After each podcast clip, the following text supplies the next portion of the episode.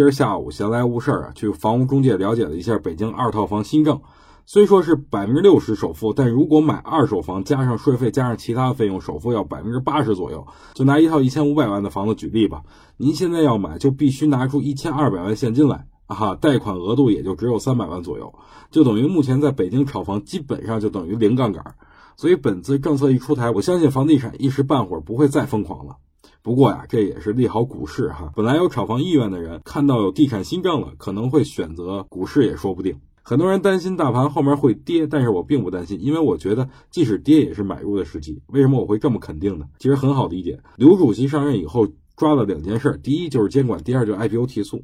那这两条在股市有风险的时候，您觉得它还能正常的运行下去吗？想都别想。股指期货招谁惹谁了？有股灾立马限制，所以在环境还算不错的情况下，大家目前最重要的工作就是精选个股。正所谓涨时重视，跌时重质。